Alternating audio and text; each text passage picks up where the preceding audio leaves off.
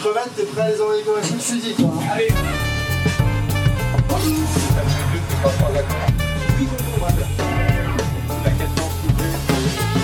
Des petits pois de. Alors là, on est sur la loi, par contre.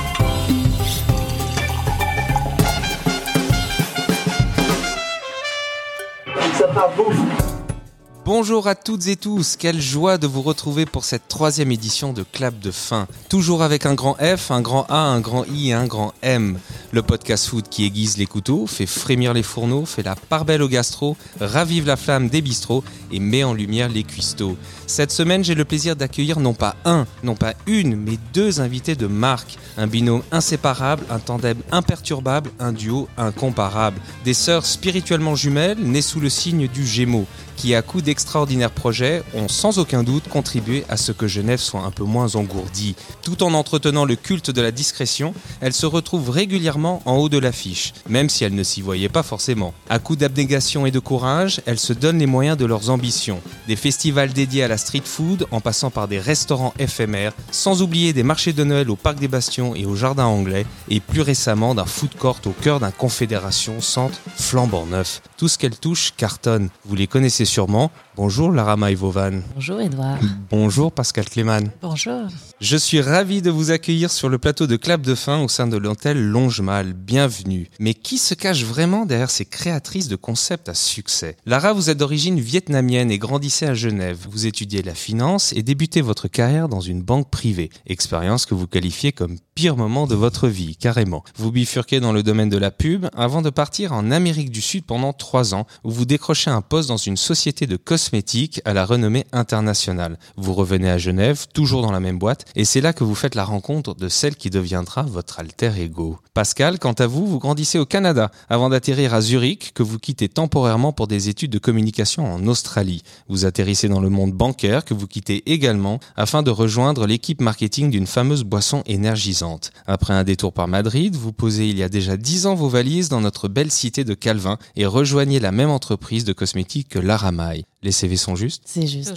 Votre rencontre est tout ce qu'il y a de plus professionnel, de plus formel, et pourtant pour vous deux, elle tourne en une réelle histoire d'amitié. Racontez-nous ce coup de foudre amical. Ben, on s'est vu euh, chez leur, on travaillait ensemble chez L'Oréal, on se voyait euh, de loin en se disant il faut absolument qu'on qu'on lunch ensemble. Et puis je crois que j'avais une admiration pour euh, son intelligence, ses capacités sociales et euh, cette élégance et ce goût qu'elle a. Finalement après une soirée de Noël où on a euh, on a rigolé et le lendemain on, on était euh, inséparables. Et tout s'est fait entre nous, enfin j'ai l'impression qu'on parle d'une histoire d'amour un peu comme ça. Ça s'est fait en une soirée en tout cas. Ça s'est fait en une soirée. Et, euh, et le lendemain, j'étais pas bien, j'avais la gueule de bois, je me suis assise à côté d'elle. J'ai dit, je peux rester à côté de toi Elle m'a dit, oui, t'es gentil, mais tu peux aussi retourner à ton bureau parce que bon, moi, j'essaie de travailler. Et c'est comme ça qu'on a commencé à rigoler et se lier d'amitié. Et tout s'est fait de manière tellement spontanée. C'était, ça s'est fait seul, petit à petit. Ça amenait un équilibre l'une et l'autre. On partageait des valeurs semblables. On avait ce même humour, ce même langage. On se comprenait sans se parler. Et tout ça super naturellement. Et là, ben, elle a décidé de quitter euh, l'entreprise dans laquelle on travaillait, de partir euh, voler de ses propres ailes. Et là, pour moi, c'était non, tu ne peux pas me laisser. Et donc, on a décidé de monter euh, un projet ensemble. Et, et c'est comme ça que tout a débuté de manière professionnelle. C'est suite à son départ? Exactement. Ben, finalement, on s'est rapproché assez peu, euh, assez peu de temps avant son départ, mais de manière super intense. Donc, du coup, ce départ pour moi, c'était un signe de est-ce qu'il faut avoir un changement dans ma vie aussi, parce que je peux pas continuer ici sans elle. C'est pas fun. En commençant votre chemin par la création du Street Food Festival, vous mettez en avant la merveilleuse culture culinaire de la rue. Comment passe-t-on du monde de la beauté à l'univers de la street food? C'était plutôt passer de l'école à la liberté. La cosmétique, c'était la cosmétique. On aimait la cosmétique, mais on n'a pas choisi ce job pour la cosmétique, mais plutôt pour l'envergure de l'entreprise, les opportunités, apprendre à gérer des projets, apprendre euh, le marketing, enfin tout ce qui s'apprend dans une entreprise de cette taille. Nous, ce qu'on voulait, c'était créer, créer quelque chose, créer avant tout. Peu importe un peu dans, dans quoi, c'était qu'est-ce qu'on va faire ensemble. Et on s'est dit, euh, qu'est-ce qu'il y a de cool qu'on pourrait faire? Et le Street Food Festival est un peu apparu comme une opportunité, et non pas qu'on est allé chercher quelque chose autour de la gastronomie à tout prix. Et c'était ça. C'était c'est une comme ça évidence. que ça a commencé. C'était une évidence. J'ai un jour, je lui ai dit Pascal, j'ai une idée. Elle me dit Moi aussi, j'ai une idée. Et ben, on avait la même idée. Et comment ça s'est passé alors ce Street Food Festival? Comment est-ce qu'on met ça en place? C'est un très grand événement. Il faut avoir des expériences euh, dans l'événementiel avant. Ce qui est ton cas. Exactement. Ouais, ça faisait longtemps que je travaillais dans l'événementiel et j'avais aussi déjà créé mon propre projet avec euh, mon associé à l'époque, Nicolas Drault. On avait commencé le marché sans puce et c'est à ce moment-là euh, que l'envie finalement de, de, créer ses propres événements est, est venue et on était euh, mûrs et prêtes pour justement faire un, un, événement grand public tel que le Street Food Festival. Il faut passer par plusieurs étapes avant de pouvoir vraiment prendre en charge euh, quelque chose d'aussi grand parce que c'est c'est pas évident de, de se lancer euh, dans un événement si euh, si important. On se rend pas compte, on pense que c'est deux trois euh, food trucks, quelques bannières, enfin des, des, banderoles et des lumières, mais c'est beaucoup plus que ça. J'imagine. Il y a une logistique derrière qu'on n'a Ouais. pas idée. Ouais, bah, sur cette première édition, Pascal avait beaucoup plus d'expérience dans l'événementiel que moi. Moi, je venais de la banque et du marketing. Je faisais des petits événements de formation, mais de cette envergure-là, jamais. Donc, on s'est posé et on s'est dit, bon, bah, on, part de zéro. Donc, il faut déjà aller présenter à la ville un concept qu'il faut qu'on invente.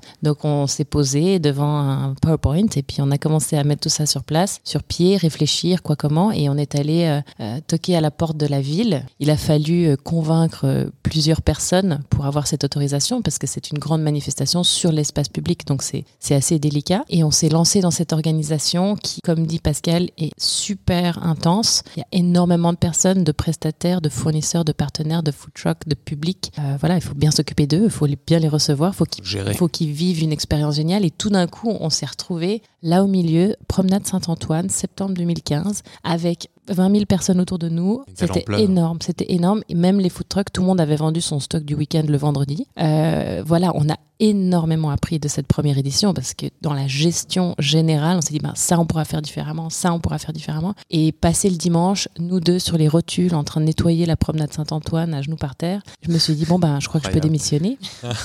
et donc, euh, donc lundi, euh, bonjour, je démissionne. Et on s'est dit. euh, Toujours aussi fatigué. Toujours aussi fatigué.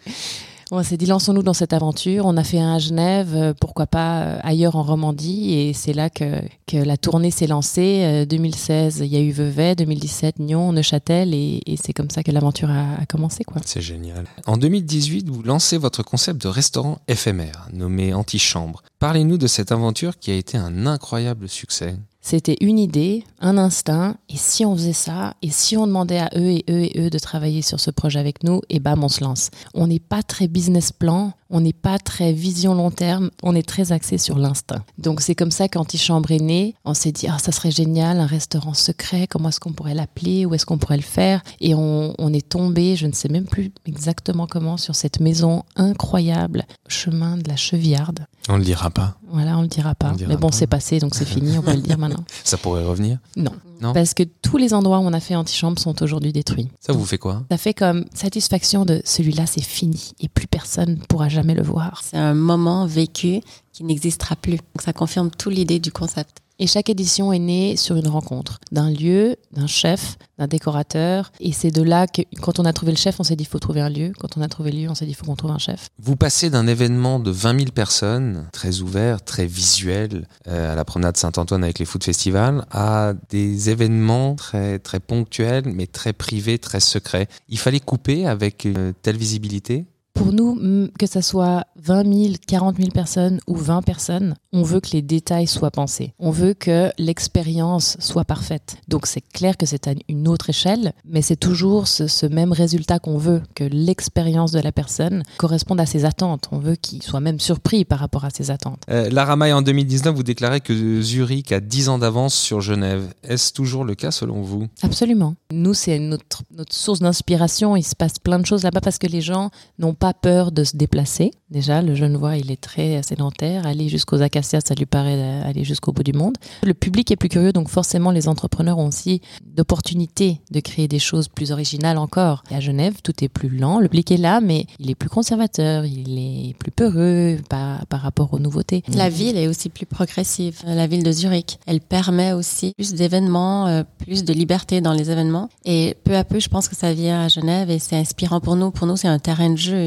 euh, important parce qu'il y a, y a pas tout à faire parce qu'il y a déjà beaucoup de choses qui sont très bien. Et vous contribuez activement à faire avancer Genève. Vous décrochez justement l'appel d'offres pour l'organisation du marché de Noël au Parc des Bastions et par la suite au Jardin Anglais. Que représente cet événement pour vous? Ça représente beaucoup déjà parce qu'on aime Noël, on aime l'esprit de Noël, on aime la magie, on écoute déjà Mariah Carey, enfin, Au mois d'octobre. au mois d'octobre, dès qu'on peut. Oui, c'est- c'est c'est clair qu'on a quand même une affinité envers les événements qu'on qu'on crée. Et puis, euh, l'appel d'offres, c'était un moment assez stressant pour nous parce qu'il y avait très peu de temps pour se préparer. On a eu le l'accord en septembre et on a commencé le montage en octobre. Incroyable, c'est Ouais, hyper short. C'est hyper short. Justement pour ce genre d'infrastructure, parce qu'on a, on a des chalets à monter, on a la décoration, des, des lumières. Comment est-ce qu'on sélectionne euh, tel ou tel stand, tel ou tel chalet, euh, un cahier des charges à remplir? Il y a, une- j'imagine, une diversité culinaire déjà à avoir. Euh, comment est-ce que vous faites? C'est c'est sur plusieurs critères. Des critères de proximité. On essaie toujours de, de créer ces événements sont aussi une plateforme de visibilité pour les acteurs locaux. Donc euh, on filtre déjà par rapport à ça. On filtre par rapport à la qualité. Donc on les connaît pas forcément tous en avance, mais on essaie de faire nos petites recherches pour voir le, le standard de qualité de, de leur offre et de diversité. Parce qu'évidemment, on veut pas vendre la même chose. On veut que l'expérience soit intéressante et qu'on puisse venir et revenir et pas toujours manger ou acheter ou voir la même chose. Pour revenir à Noël, c'est vrai que pour nous, c'est vraiment l'événement le plus palpitant, le, le plus intense et aussi le plus stressant de par son envergure. Pourquoi?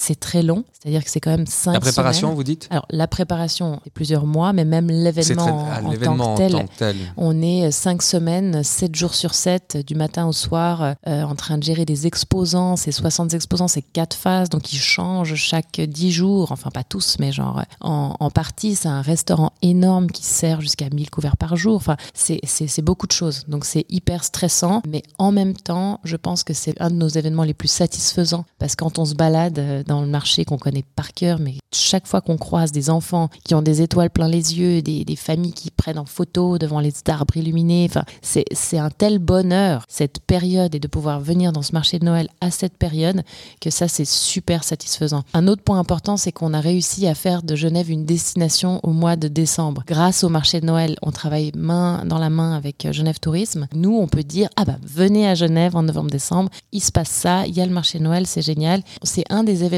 qui mélange le plus les visiteurs et les habitants de Genève. Souvent, on scinde ah bah il y a les expats, il y a les locaux, il y a les familles, il y a les vieux et les jeunes. Sur ces événements-là, tout le monde est mélangé. Il y a pas, c'est pas l'événement des expats ou l'événement des Genevois, c'est l'événement de tout le monde. Confédération Centre ouvre enfin ses portes cette année après des longs, longs, longs travaux. Vous êtes à l'origine du Spoon Food Hall situé au deuxième étage du centre commercial. Un univers entièrement dédié à la gastronomie. Racontez-nous cette toute nouvelle aventure. C'est un projet qui est venu vers nous. Euh, les fondateurs sont donc euh, David Cohen et Laurent Duzanchet. Et on est venu, dans un deuxième temps, ils sont venus vers nous pour la partie euh, peut-être plus euh, mise en place des restaurants, enfin des stands, et euh, de la gestion du lieu. Ils avaient ce rêve de créer un food hall et ils sont venus vers nous pour faire de ce rêve une réalité.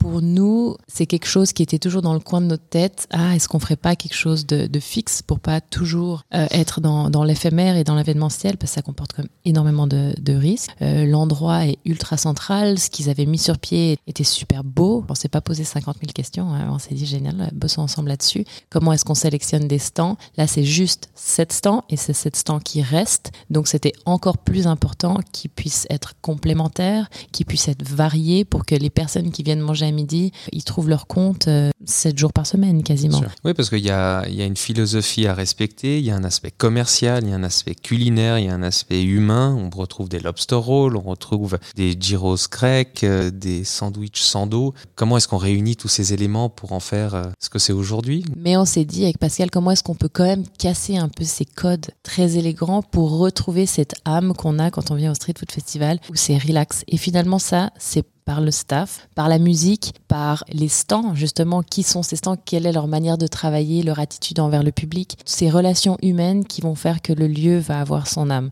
Vous gravitez autour de la restauration sans jamais vouloir poser vos valises au sein d'un endroit fixe. Comptez-vous un jour ouvrir votre propre restaurant? Absolument pas. Absolument. Au moins ça c'est dit. Pourquoi?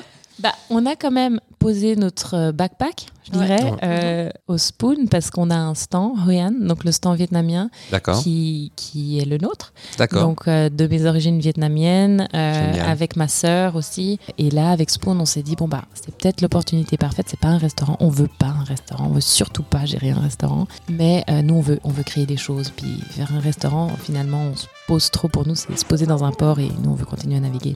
Et euh, Vous êtes très nomade. On est nomade dans notre créativité, pas euh, pas dans notre habitation. Cher Lara, cher Pascal, euh, merci infiniment pour tout ce que vous faites pour Genève. Merci d'être venu aujourd'hui dans le Club de Fin et on vous souhaite le meilleur. Merci, merci, Merci de beaucoup. nous avoir invités. Quant à nous, retrouvons-nous très vite pour un nouveau Club de Fin et pour partager de nouvelles histoires extraordinaires sur l'univers food. En attendant, vous pouvez suivre mes aventures gastronomiques sur mon site www.amoyel.ch et surtout en vous inscrivant sur ma newsletter. À très bientôt, merci.